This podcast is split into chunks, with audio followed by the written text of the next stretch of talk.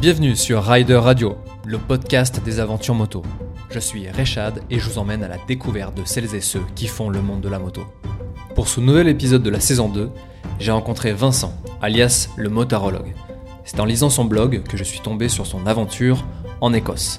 On a souvent tendance à croire que l'aventure, la vraie, doit rimer avec destination lointaine, mais aujourd'hui, Vincent nous montre le contraire, avec le récit de ce voyage à seulement une journée de moto de chez nous. Mais avant, voici cette définition de l'aventure. C'est quand tu sors de ta zone de confort, quand tu fais quelque chose dont tu n'as pas l'habitude. Et toi, dans, dans, dans, le fait de sortir de ta zone de confort, de faire des choses que, que tu n'as pas l'habitude de faire, tu te sens, euh, tu te sens aventurier dans cette, dans cette définition? Je me définis pas comme un aventurier du tout. Euh, moi, je me définis comme un mec qui savait pas quoi faire de ses vacances et qui a décidé d'aller faire un barbecue chez un cousin en Pologne. Et depuis, en fait, euh, bah, je suis jamais rentré quoi dans ma tête. Donc je suis toujours en train de chercher une nouvelle destination pour partir en moto. Et, ça, c'est un leitmotiv de, de sortir, de bouger, et ça, ça a été le, le fameux déclic. Euh, bah, aller manger un barbecue en Pologne, c'est, euh, c'est, alors il y avait le cousin bien sûr, mais c'est assez, c'est assez étonnant. Et d'ailleurs, la Pologne, c'est une destination euh, euh, particulière, mais moi, je voulais parler d'une destination qui est qui est d'autant plus particulière parce que c'est c'est l'Écosse, on, en entend parler, mais pas assez, et encore moins, je trouve, en tout cas, en tant que motard. Euh, déjà, tu es parti en Écosse à moto, et ce que j'aimerais savoir, c'est pourquoi l'Écosse? L'Écosse m'a toujours un peu attiré. Je l'avais déjà fait en randonnée à pied euh, sur un petit voyage d'une semaine qui s'était organisé un peu au dernier moment. Et quand j'étais là-bas, j'avais, je venais juste de me racheter une moto et j'avais pas encore, si tu veux, cette fibre de partir. Et j'ai vu énormément de motards passer, je les entendais rouler et je me suis promis à moi-même de revenir un jour le faire en moto. Et je l'ai fait j'ai trouvé un copain à, moi, Adrien, qui, qui avait son petit blog, le motard bionique, enfin petit, plus gros que le mien, mais j'aime bien dire petit. Euh, et on est partis tous les deux, comme ça. On savait pas ce qu'on allait faire, on a juste réservé euh, le, le, train, en fait, pour traverser la Manche. On avait un billet aller, un billet retour, et aucun programme entre les deux. Ça s'est décidé euh, complètement par hasard. Et ça, c'est en général, c'est ce type de voyage que tu fais, toi, c'est euh, ok, on sait à peu près où on va aller. Par contre, tout ce qui se passe entre, euh, entre le départ et l'arrivée, euh, il y a peu de préparation en fait, c'est ça. Mon premier vrai voyage que j'ai organisé, hein, je te parle pas de celui de la, de la Pologne, celui qui arrivé juste après, euh, j'avais prévu tout au millimètre. J'avais prévu les routes, les hébergements, j'avais tout réservé, je savais quel jour, je savais exactement ce qui allait se passer tel ou tel jour il n'y avait aucune surprise, tout était millimétré. Et puis, c'était, de mémoire, c'était en 2016. C'est l'été où il y a eu les grands orages, il y a eu la crue de la Seine, il y a eu, enfin, c'était l'apocalypse. Et tout mon trajet est tombé à l'eau parce que on prévoyait 15 jours d'orage et de pluie en montagne, avec des températures à 6 degrés. J'ai complètement tout abandonné, mais le jour J, quoi. C'était euh, c'était l'occasion de, bah, de chercher une nouvelle destination euh, de façon complètement improvisée. J'ai fini en Corse le lendemain. J'y ai passé huit jours et et c'était génial. Et je n'ai absolument rien organisé. Et ce jour-là, j'ai compris en fait que tu peux prévoir tout ce que tu veux. La nature, si elle a pas envie, elle a pas envie. Et toi, t'es rien face à elle. Il y a une différence entre s'imposer une journée de pluie dans un voyage parce que bah, c'est comme ça, c'est les aléas, ou s'imposer de façon complètement stupide 15 jours de flotte et d'orage parce que tu as décidé que tu allais le faire. C'est bête, c'est dangereux, ça n'a aucun intérêt. Donc depuis ce jour-là, je sais quand je pars, je sais quand je reviens, je fais un plan A, un plan B, voire un plan C, et on voit ce qui se passe. Ouais, c'est une bonne c'est un bon état d'esprit, c'est vrai. Et je pense que le motard, il, est là aussi pour s'adapter. Et tu as dit quelque chose qui est intéressant. C'est vrai que pourquoi s'imposer quelque chose alors que ça peut ça peut rendre dangereux euh, ce, trip, ce road trip?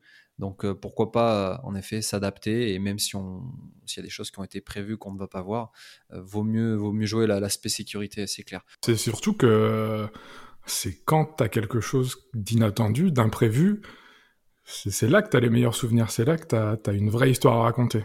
Et moi, j'essaye, enfin au travers de mon blog, j'essaye d'avoir d'avoir une histoire à raconter, mais je me mets pas dans ces situations-là pour raconter quelque chose sur mon blog, c'est parce que j'aime vivre des choses et parce que j'aime vivre des histoires que j'ai fait un blog pour le raconter.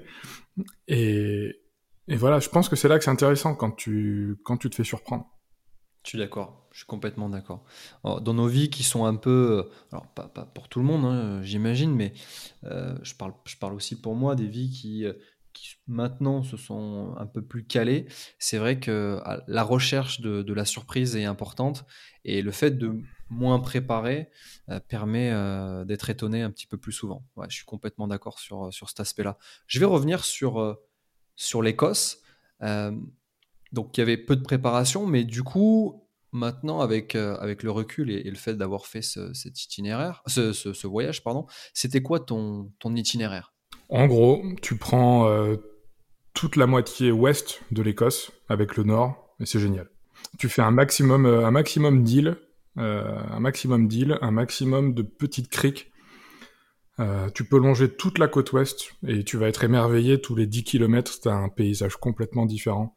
C'est incroyable comme pays, tu as une richesse, euh, une richesse des paysages qui est dingue. Hein. Un coup c'est minéral, un coup tu as une plage de sable blanc avec de l'eau turquoise, euh, un coup tu es, dans la tourbe, enfin c'est incroyable. Bah justement, je voulais, je voulais en parler, c'est ça, c'est comment l'Écosse. Alors, on a tous à l'esprit éventuellement des séries ou des films qui se sont passés en Écosse. Comment tu peux décrire un peu euh, bah, les paysages, l'ambiance, euh, les habitants? J'imagine que tu es passé à Édimbourg. Euh, on parle souvent d'Édimbourg comme une ville hyper, hyper agréable. Donc, ouais, si tu peux nous décrire un peu l'ambiance de, ce que tu as vécu en Écosse, ça serait, ça serait, ça serait top. C'était c'était la deuxième ou la troisième fois que j'allais à Édimbourg. les autres fois, je l'avais fait en avion. C'est une de mes capitales préférées en Europe avec Berlin pour des raisons complètement différentes. Euh, mais il y a un côté médiéval un peu, euh, un peu, euh, un peu féerique dans le centre d'Édimbourg. Mais par contre, c'est très touristique. Là, tu sens que t'es pas dans une ville musée, mais mais tu t'en rapproches. C'est pas du niveau de Prague ou de Paris, si tu veux. J'ai fait Glasgow aussi sur ce voyage-là. C'était la première fois que j'y allais. Glasgow, j'ai trouvé ça beaucoup plus brut, beaucoup plus. Euh, enfin, tu comprends pourquoi il y a beaucoup de groupes rock, euh, rock garage à moitié punk qui sont sortis de Glasgow parce que la ville, elle transpire ça. Euh, et pourtant, t'as une heure de route entre les deux villes, mais t'as l'impression que c'est un monde mais parallèle. Après, t'as toute la moitié sud de l'Écosse, on va dire jusqu'à Fort Williams. Euh, c'est assez industriel, enfin pas industrialisé, pardon. C'est très résidentiel. T'as quand même encore une densité de, de population importante. Mais alors, une fois que tu passes Fort Williams, t'as plus personne nulle part. T'es avec les moutons, tes petites routes, et puis en avant. Voilà. T'as vraiment des facettes complètement différentes. Inverness, j'ai fait qui passer. Euh, on était un peu, à ce moment-là, on était un peu en mode gueule de bois parce que parce qu'on venait de se faire cinq jours de bivouac et retrouver une ville, euh, c'était c'était compliqué comme moment. On s'est forcé à manger dans un pub, à voir des gens et tout, mais euh, quand t'as passé cinq jours un peu en autonomie, coupé du monde, c'est très très très compliqué ce retour. C'est étonnant, c'est étonnant ce que tu dis. Euh, c'est quelque chose que, que j'ai pu vivre à, certains endroits lors, de, lors de mes voyages, mais mais il y a une sorte de ouais, un, passage un peu euh, dans un monde parallèle où on se retrouve tout seul et, en fait, on, peut-être pour certains euh, se sentent, euh, sentent mieux, plus, en, plus en phase avec la nature. Et, revoir du monde, ça crée une sorte de, surdose, une overdose, pardon, de, monde. Et, en fait, au final, on, se sent, on se sent moins bien. Et c'est étonnant que tu, tu en parles. J'ai jamais eu l'occasion de, d'en parler avec, euh, avec d'autres, mais euh, ouais, je, comprends ce que tu veux dire. on se sent moins bien. On se sent moins bien après avoir, euh, avoir s'être mis à l'écart pendant quelques jours, c'est vrai. Il y a eu quelque chose de très, de très ressourçant en fait dans, dans ce voyage. Même encore trois ans après, bah, j'ai l'impression, j'ai l'impression que c'était hier quoi. Et, j'en parle souvent. J'ai souvent des photos qui reviennent dans mon flux, des, des photos aussi que j'ai fait à l'époque dont on continue à me parler. Euh, donc euh, c'est vraiment un voyage qui a été marquant pour moi. Euh, ça a été l'occasion aussi de partir 15 jours avec mon pote Adrien, qui est, un de mes amis, qui est devenu un des, de mes amis les plus proches. on a été vraiment coupé du monde. En plus, on a deux fonctionnements qui sont un peu différents sur le quotidien, même si lui et moi, on roule pareil, on a les mêmes habitudes de, de, de débile en fait en roulant, parce qu'on on roule du matin au soir sans, sans bouffer, sans s'arrêter. Le seul moment où on s'arrête, c'est pour faire une photo, mais on n'enlève même pas le casque, tu vois. Et on a la même passion de la, moto, de la moto et de la photo, du voyage. On a, on a, on a vraiment beaucoup de points communs là-dessus, mais par contre, sur le fonctionnement euh, de tous les jours, c'est différent. Et ça a été très riche, très riche d'enseignements. En plus, bon, j'en parle dans mon article. C'est Adrien, il a, il a un handicap, il est sourd. Il est devenu sourd euh, à l'âge adulte. Depuis, il, a, il, a, il est équipé de ce qu'on appelle d'un plan cochléaire, donc euh, il, peut, il peut entendre, il entend super bien, tellement que des fois j'oublie que bah, qu'il atteint de surdité. Et euh, il y a eu ces moments en fait où il se débranchait pour être dans sa bulle, et moi j'étais dans la mienne, et et on était, il y avait ces moments où en fait on était seul, mais avec quelqu'un. Je sais pas si tu vois ce que je veux dire. Où tu es tout, es tout seul mais accompagné. Moi, je comprends. T'as as vraiment ton espace à toi, tes moments à toi. Donc, on a pu profiter aussi euh, de, de notre voyage euh, vraiment de, de façon, euh, de façon très, très, très entière, quoi. Ouais, vous, vous, avez, euh, vous avez chacun vécu votre, votre plusieurs, j'imagine, de moments euh, où on a cette impression euh, d'être seul. Alors j'essaie de, trouver des mots pour l'expliquer euh, car, ça, m'est arrivé. Et, je pense que quand tu voyages à plusieurs, tu as besoin de ces moments-là. Et, je pense que une vraie réussite de voyage à deux ou à plusieurs, c'est en effet de respecter ces moments où en fait on n'a pas envie de parler avec quelqu'un, on a juste envie de, bah, soit des fois de rien faire, soit de profiter. Et euh, souvent, c'est des choses que nous, euh, dans les différents voyages que j'ai faits, euh, c'était des choses quand tu montes ta tente, quand tu montes ta tente, quand tu prépares ton bivouac, des choses comme ça. bah, tu es en autonomie, tu ne demandes pas forcément de l'aide parce que bah, tu connais ta tente, tu connais comment tu, tu, montes ton bivouac. Et en fait, tu te retrouves vraiment, vraiment déjà tout seul pour faire ça. Il y a aussi l'intérêt de faire de la moto, c'est en groupe c'est qu'au final, on se retrouve aussi tout seul sur sa moto, même si on, voyage à deux. Euh, et puis, euh, et puis il y a des moments hyper sympas aussi de se retrouver parce que bah, lors d'une pause, lors d'un café, ben, on peut reparler des, des 50 derniers kilomètres. Et t'as vu ce mec-là, et t'as vu ce paysage, etc. On va faire un petit, récap de, ce qui s'est passé alors que on était tout seul sur la moto. Et c'est aussi pour ça que j'aime, euh, moi perso, voyager parfois seul et aussi parfois en groupe. Voyager en groupe, c'est pas, c'est pas ce qui m'attire le plus, même si je l'ai fait. Ça, je l'ai découvert en Inde quand on a traversé, euh, on traversé le, bah, tout le sud. Ouais. Ça a été une expérience euh, intéressante, très intéressante de, de, dans, dans, ma vision des, des, choses et du voyage. -hmm. C'était la première fois que je faisais un voyage organisé, c'était la première fois que je voyageais vraiment en groupe. Je le referai, ça c'est une certitude. Euh, mais c'est pas ce qui m'attire le plus. Là, spontanément, si tu me demandes de partir, je vais partir seul. Ok. Je vais pas partir, je vais pas partir avec 10 personnes. -hmm. euh... et, et, sur, euh, là, je reviens aussi euh, sur, le, sur le trip euh, en Écosse. Donc là, vous, vous, vous parliez que vous étiez en, en bivouac, essentiellement. déjà, savoir co combien de temps vous êtes parti euh, parce que parce que bah en fait c'est c'est à la porte de l'Europe hein. enfin c'est en Europe l'Écosse c'est pas très très loin. Mais euh, mais en même temps euh, vous êtes parti de, de, chez vous donc toi t'habites où déjà? Alors à l'époque j'habitais vers Paris. D'accord. Adrien habitait à Lyon. Donc okay. en gros on est parti je crois qu'on est parti 16 jours. Ok. 16 jours. Et ou 16 ou 17 jours quelque chose comme ça. Et Adrien m'a rejoint chez moi à Paris. euh, il a dormi chez moi. Et après, on a fait Paris-Édimbourg dans la journée. Ah ouais, d'accord. Euh, mais vraiment en mode autoroute à fond, quoi. Mhm. Mmh. Et, et, puis, euh, on a fait le choix de, de... On a fait le choix, là, assumé. Et derrière, on a pris deux jours à Édimbourg pour se reposer, pour visiter, ce qui était, je pense, la meilleure solution. Et après, on est parti. On a fait neuf jours en Écosse. Euh, neuf jours. Et après, on est descendu par le... On est rentré en passant par le Pays de Galles, où là-bas, on a fait deux, trois jours. Et puis après, le temps du Pays de Galles a retourné jusqu'au. Ah, on a fait une dernière soirée à Canterbury, juste à côté du, du train. Et on est rentré. D'accord. Voilà. Et donc là, sur, le, sur cet aspect nature, comme je disais, j'ai un peu, un peu l'imaginaire qui, qui, me, qui me vient entre le bord de mer et des étendues avec les moutons. donc j'arrive à imaginer un peu, un peu l'Écosse, mais, mais un peu moins les, habitants. tu disais qu'en en effet, dans les villes, bah, c'était des grandes villes, donc tu, voyais du monde.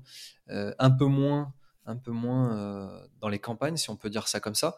Comment, euh, comment vous êtes accueillis euh, Alors, je ne sais pas si. Alors, je pense pas qu'ils soient étonnés euh, de voir des motards traverser leur pays, mais, mais, mais du coup, peut-être qu'il n'y en a pas non plus des, des, milliers. Donc, comment se fait un peu, on va dire, les rencontres avec, avec les Écossais avec les Écossais, déjà, quand tu leur dis que tu es français, ça se passe très bien en général parce qu'il il y a une vraie histoire entre, entre l'Écosse et la France où, euh, où la France avait soutenu une tentative euh, d'indépendance euh, écossaise et ils s'en souviennent encore.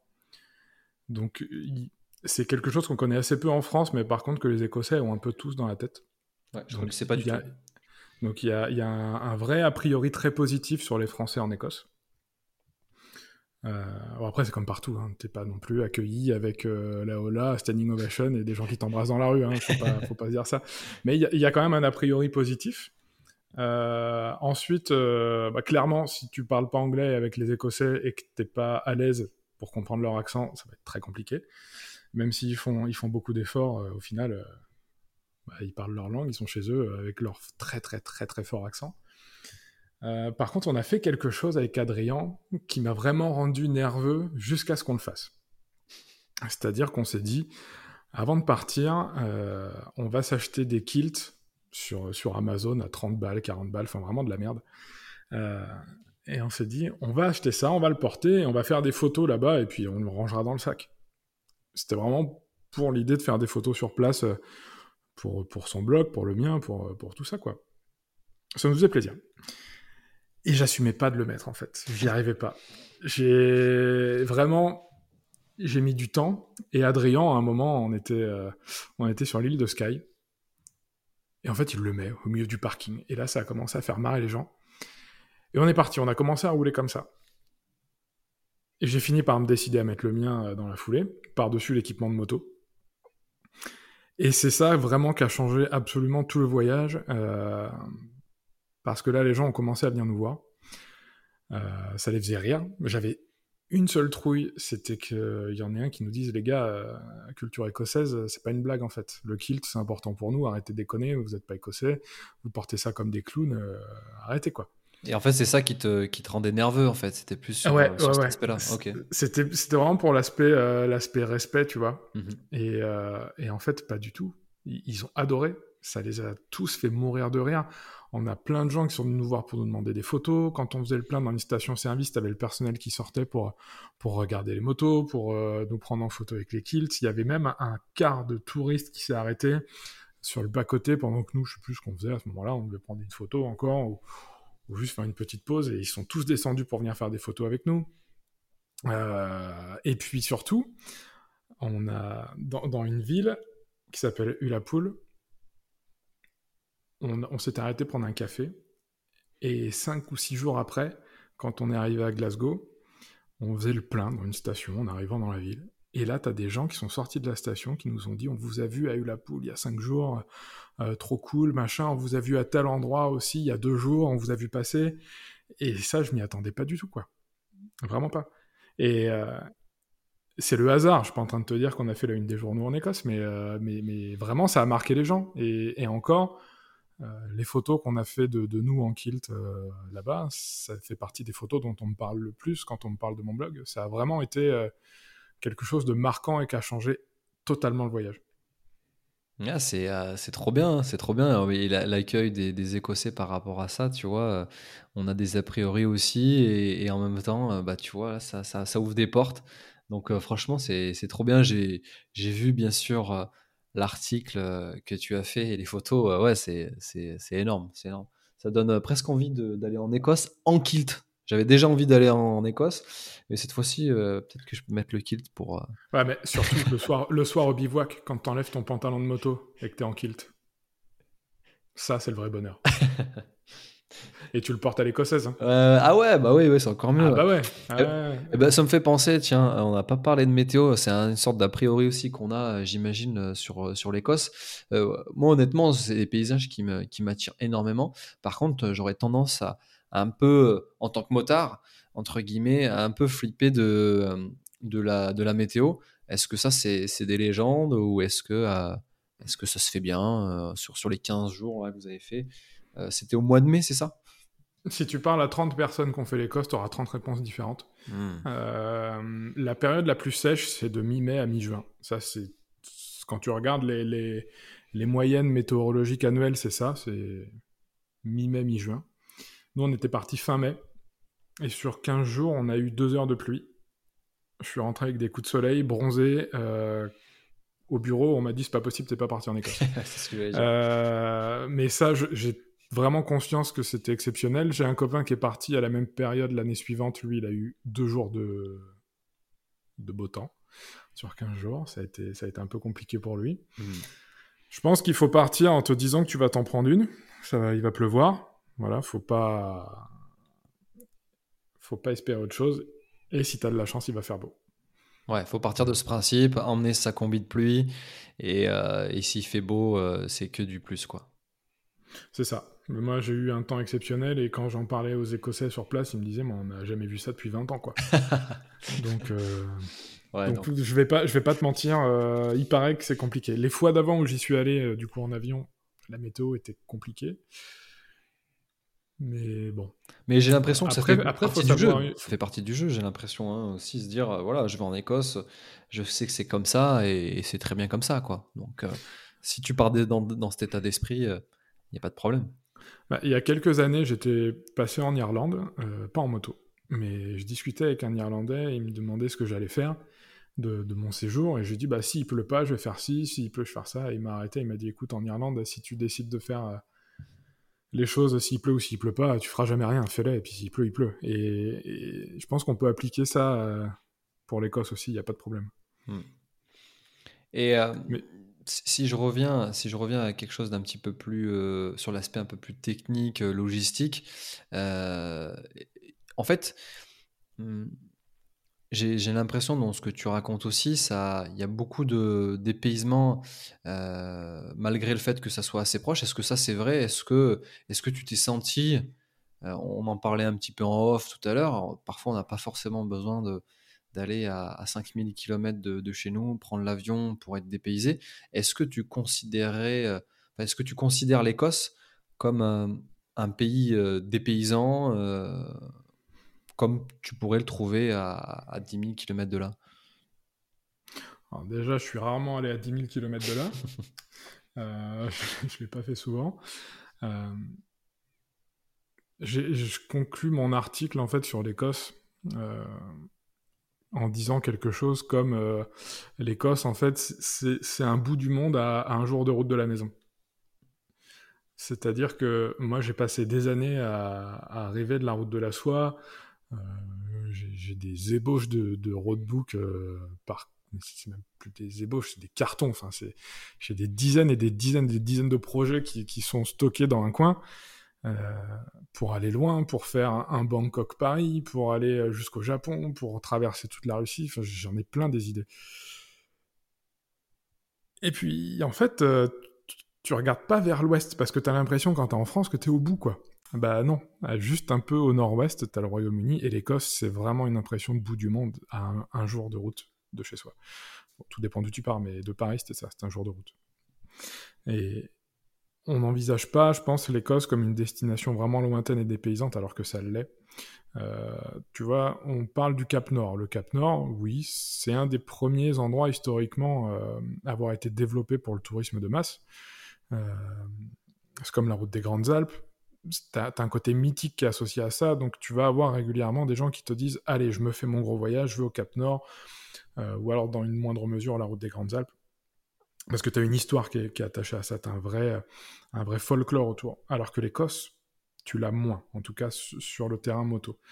Euh, faut juste mettre les choses à plat pour le coup. Tu regardes une carte. Quand tu es dans le nord de l'Écosse, tu es plus haut que le sud de la Norvège. Mmh. Et il y a quelque chose que j'avais pas anticipé. Et où là, je me suis dit, putain, je suis au pôle Nord en fait. C'est que tu te réveilles à 2h du mat pour aller euh, un petit peu plus loin que la tente te recoiffer, disons-nous. Euh, en fait, il fait jour à 2h du mat au mois de mai en Écosse. Ah, ok. Euh, et, moi, j'étais tout content. J'avais pris ma lampe frontale et tout. Je me suis dit, cette fois-ci, en bivouac, je vais pas me faire avoir, tu vois. Et eh ben, ça sert à rien. Il fait jour à 2h, à 2 heures du mat. Le soleil, il est juste caché, juste derrière l'horizon. Et après, il remonte. Ce qu'il faut, c'est pas une lampe frontale, c'est un masque pour les vieux.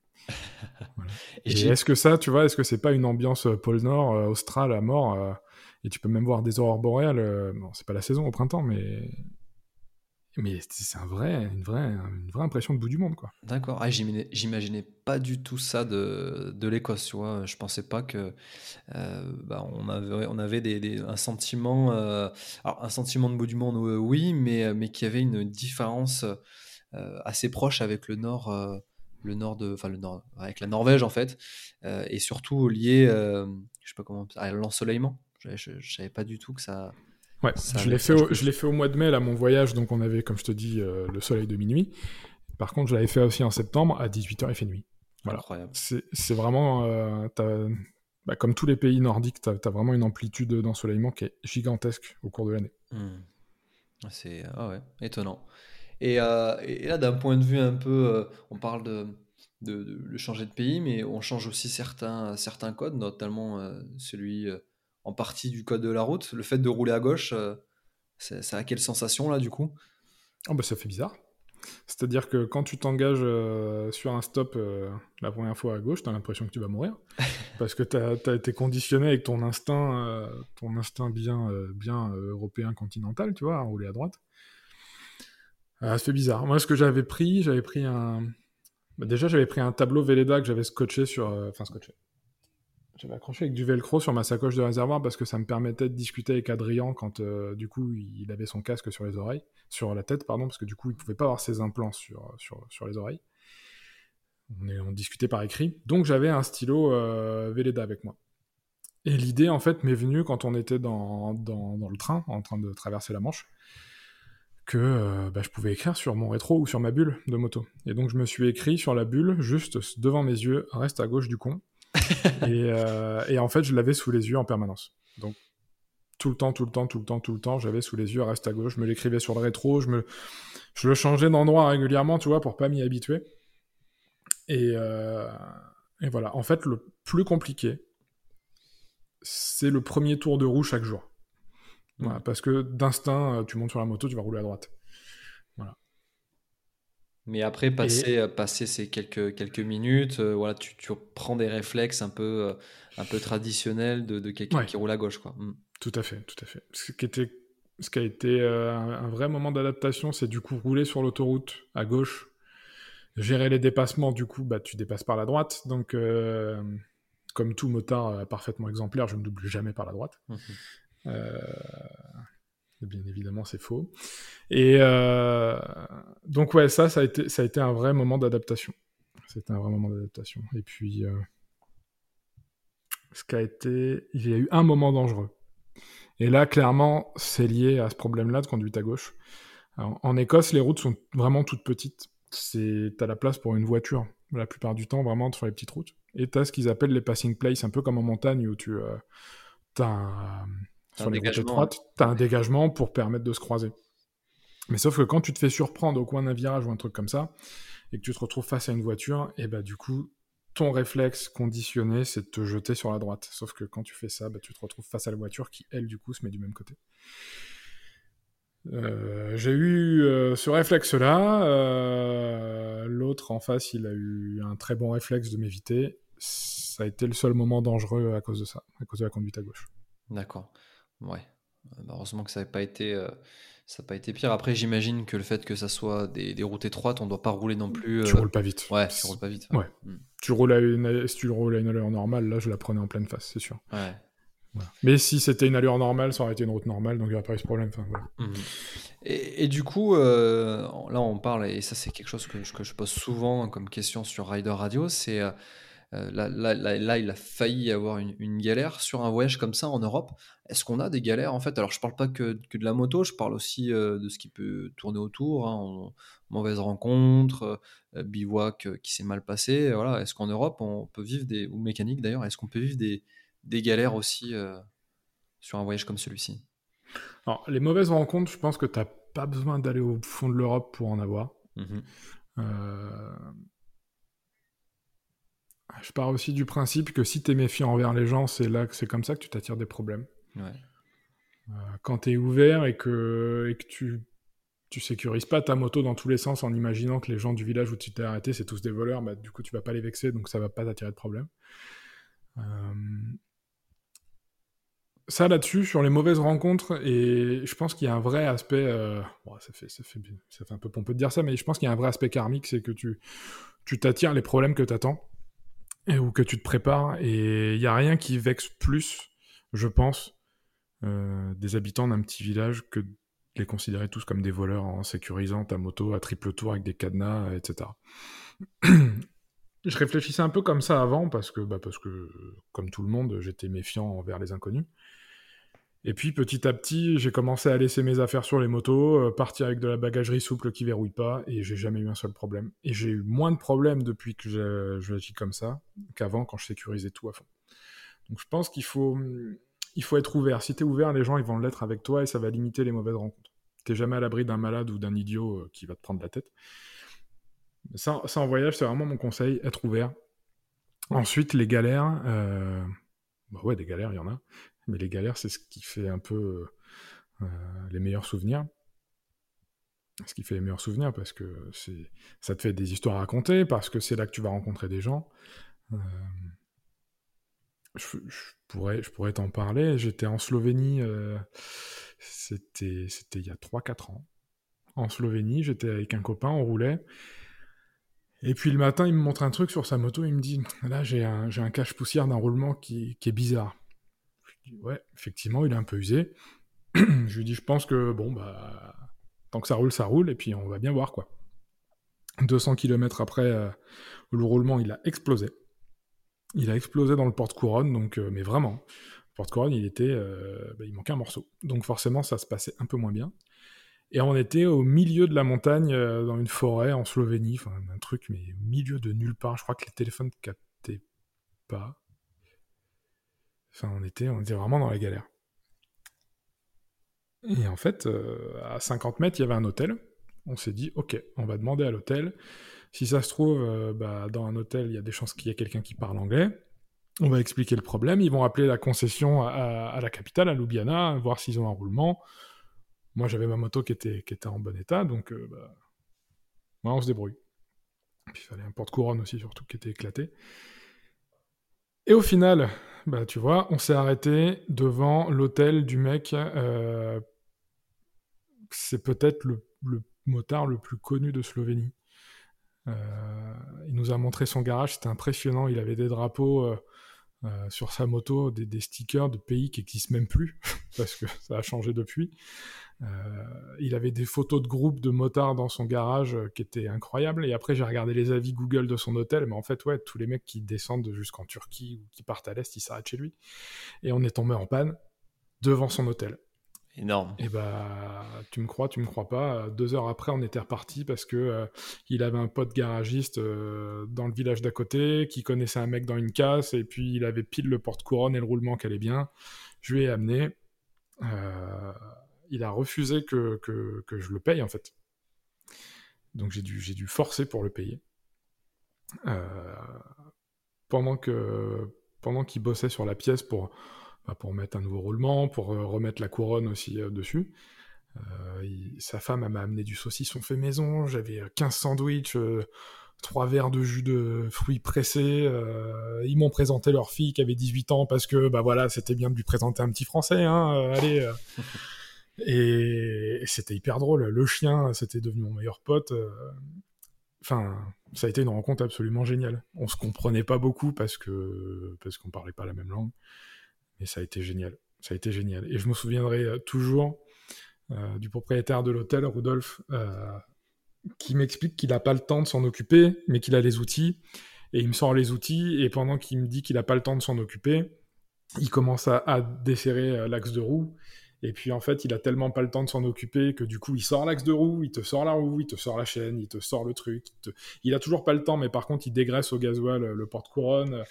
il a pas le temps, mais il te l'emballe dans du plastique et puis euh, il te le met dans un sac et, et, il te dit tiens, je te donne le numéro, j'ai pas le temps d'appeler, mais il a tellement pas le temps d'appeler qu'il appelle à ta place et puis en fait, il a tout arrangé. Et pendant que tu l'as regardé, t'expliquer qu'il avait pas le temps, il a tout fait. Ouais, c'est génial.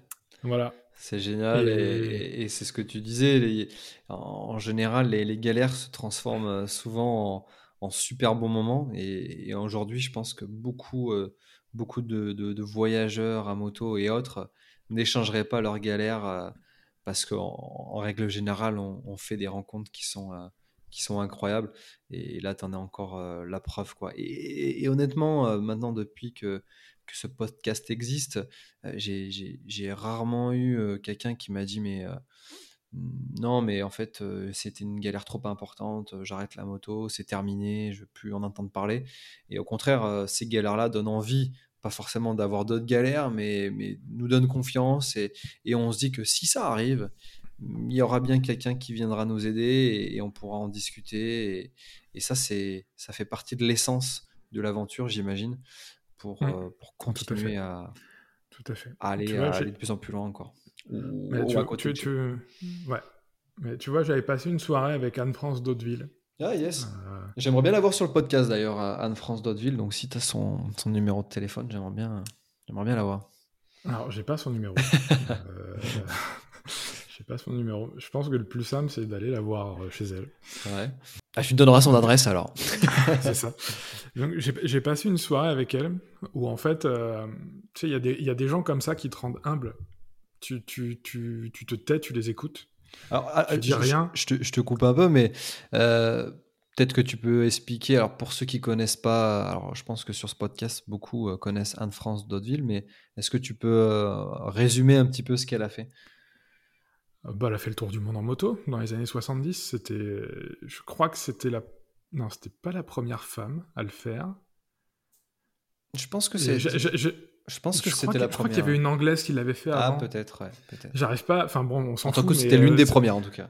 Ça enlève rien à l'exploit, en fait, que qu'elle soit la première, euh, la millième. euh, Enfin, faire un tour du monde en solo, euh, c'est quand même quelque chose d'assez impressionnant. Mhm. Euh, surtout dans les années 70, surtout c'est pas du sexisme de dire ça parce que je pense que t'as pas besoin d'un pénis pour conduire une moto, Mhm. mais surtout quand t'es une femme en moto dans les années 70, Ouais. euh, il y, a, il y, a un vrai, euh, il y a un vrai côté euh, bah, badass qui est, qui est énorme, quoi. Mhm. Et même là, elle est, elle est âgée, mais tu, tu l'écoutes, t'as l'impression que. T'as l'impression de, de, de, de la. C'est contemporain, en fait, son aventure. Elle a pas changé, elle a pas changé de discours, elle a pas changé de vocabulaire. Les anecdotes, elle te les raconte comme elle les a écrites à l'époque. Euh, c'est incroyable. C'était vraiment, c'était une rencontre marquante. Et en fait, elle m'a dit un truc, et ça, je m'en souviendrai toute ma vie. Elle m'a dit, bah, je suis tombé, en fait, en Iran. J'étais toute seule, j'arrivais pas à enlever la moto, bah, je me suis assis sur la moto, j'ai attendu que quelqu'un passe. Et quelqu'un est passé. Et on lui a, on lui a aidé à relever sa moto. Et en fait, c'est exactement ça. J'ai, il euh, y, a, y, a, un mec que je connais un petit peu qui est tombé sur une piste. C'était en Slovénie ou en Roumanie, je sais plus trop. Il est tombé à cause de la boue. Il s'est assis sur la moto, il a attendu que quelqu'un passe. Ouais. Et il y a un tracteur qui est passé, et puis ils l'ont sorti. Il, il faut pas. Euh... De toute façon, la moto, elle est par terre. Voilà, ça c'est factuel. Euh, c'est pas parce que tu t'énerves que ça va la relever plus vite. Les choses, elles arrivent, faut les prendre comme elles viennent, et la solution, elle va se présenter d'elle-même. Soit tu as quelqu'un qui passe, soit tu vas marcher 2 km à trouver quelqu'un. Mm -hmm. Mais si tu es ouvert, euh, on en revient à ce que je disais tout à l'heure, si tu es ouvert, que tu es positif, que tu vas vers les gens, que tu leur parles correctement, bah, ils vont t'aider. Je suis d'accord. Ils vont t'aider. Et, euh, et, tu vois, tu me posais euh, aussi la question sur le bivouac, parce que tu m'as demandé les mauvaises rencontres, les galères, le bivouac. Le bivouac, c'est vraiment dans la, je trouve, dans la, dans l'enchaînement de tout ce que je viens de te dire, parce que si tu sais pas ce que tu fais, si tu sais pas si tu as le droit de bivouaquer à tel endroit, si tu, si tu fais alors que c'est interdit, que c'est explicite, ou si tu le fais chez quelqu'un sans lui demander son avis, là tu auras des problèmes. Mais parce que en fait, tu n'auras pas respecté les règles, ou tu n'auras pas respecté les gens chez qui tu te trouves. Alors que, en fait, si tu, si tu fais ça discrètement, si tu fais ça dans les règles, sans casser quoi que ce soit, sans laisser la moindre trace de ton passage, tu peux bivouaquer où tu veux, quand tu veux. Il y, a un principe en Écosse, tu as le droit de bivouaquer partout. Sauf dans les parcs naturels. Bon, il y en a deux, hein, c'est pas compliqué. Donc, euh, et puis c'est pas les endroits les plus intéressants. Je trouve à moto, c'est pas les endroits les plus intéressants, donc tu peux bivouaquer n'importe où en Écosse. Je sais pas si c'est exactement pareil que, le principe en, Norvège, par exemple. En Norvège, la nature, elle est à tout le monde. Et même si c'est un terrain privé, bah, c'est la nature, donc elle est quand même à tout le monde. Tu peux bivouaquer où tu veux, du moment que la personne qui, à qui appartient le terrain où tu bivouaques ne te voit pas depuis sa fenêtre. En gros, c'est ça. Tu vas pas camper dans son jardin, quoi. Hmm. Et si tu fais pas de traces, si tu laisses pas de traces, si tu fais pas de dégâts, si tu pollues pas, si tu ramasses tes déchets, tu peux aller n'importe où, quand tu veux. Et c'est ça qui est très fort avec le bivouac, parce que j'ai campé euh, du coup au bord d'une falaise sur l'île de Skye, avec vue sur euh, le, fameux Old Man of Store. Euh, j'ouvrais le zip de ma tente, j'avais vu dessus, et t'as aucun hôtel au monde qui peut te le proposer. Et ben là, c'était gratos. Voilà. Ça, c'est vrai que c'est le grand intérêt du, du bivouac. Et, et ça, c'est un, vrai, un vrai conseil que, euh, voilà, de ne pas laisser de traces, de, de, respecter les règles. Ça, c'est bien sûr un vrai conseil pour bivouaquer euh, et pour embêter personne et aussi et surtout la nature. Euh, est-ce que tu as, d'autres conseils à, à, nous donner pour vivre cette même aventure en Écosse? Est-ce qu'il y a des choses que toi, tu as loupées et donc tu te dis, tiens, si je le donnais, euh, si je donnais ce conseil-là à quelqu'un qui voudrait y aller, euh, ou en tout cas, ce que tu as fait, ça a, été, euh, ça a été pertinent. Donc, ouais, un vrai conseil pour, pour aller en Écosse et, vivre une, une, belle aventure comme ce que tu as vécu. Apporter un, apporter un kilt, apparemment. Ouais, c'est ça. Il y a, il y a juste un truc. Du coup, il y a une grosse limite à partir sans organisation comme je l'ai fait, et ça, je ne l'ai pas du tout anticipé, je l'ai subi. C'est que, en fait, les ferries pour aller sur les îles, il y en a tellement peu. Euh, c'est volontaire de leur part, hein, c'est pour éviter les gros flux. Il y a tellement peu de ferries que si tu n'as pas de réservation, tu ne peux pas monter dessus.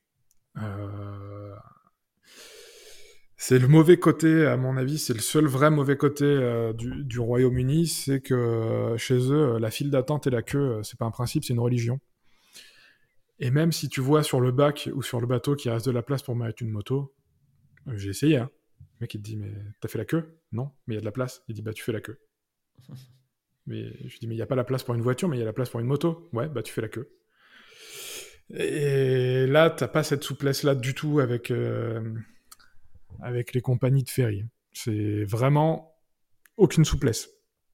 Et tu peux attendre deux jours sur le parking pour embarquer. Comment te dire que je n'ai pas attendu deux jours hein.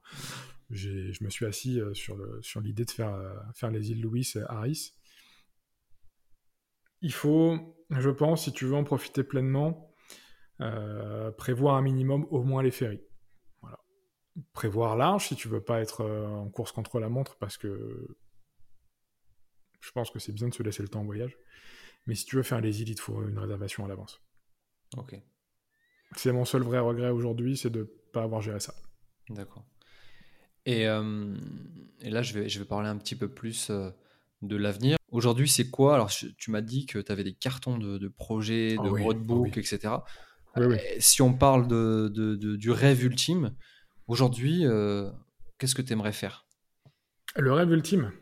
Ouais si tout était possible, pas de problème de temps, pas de problème d'argent, rien, c'est le rêve ultime. Ouais. La route de la soie. Ok. C'est sans hésiter une seule seconde. Euh, la route de la soie. Voilà. T'enlèves euh, le Covid, euh, les tensions géopolitiques, les frontières fermées, la totale. Hein, ouais, ouais, un jour, je le ferai. Si je peux, je le ferai. J'aimerais beaucoup aussi. J'ai un autre rêve, c'est faire la panaméricaine depuis l'Alaska jusqu'à Ushuaia. Par contre, le Mexique, c'est peut-être euh, c'est peut-être un cliché, mais ça me fait vraiment flipper. euh, toute l'Amérique centrale, j'ai pas du tout envie d'y aller.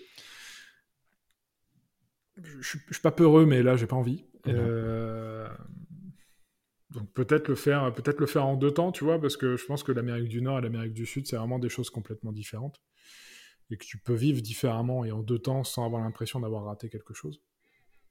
Je veux dire dans le concept de, de panaméricaine. Mhm.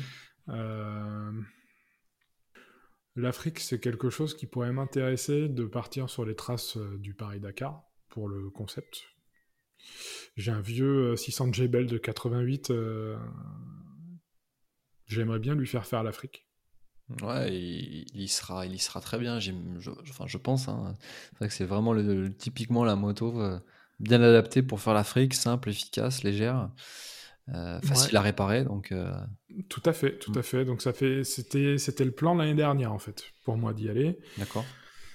Mon, départ c'était le 17 mars l'année dernière. Oh punaise. donc comment te dire que je ne suis pas parti. Mm.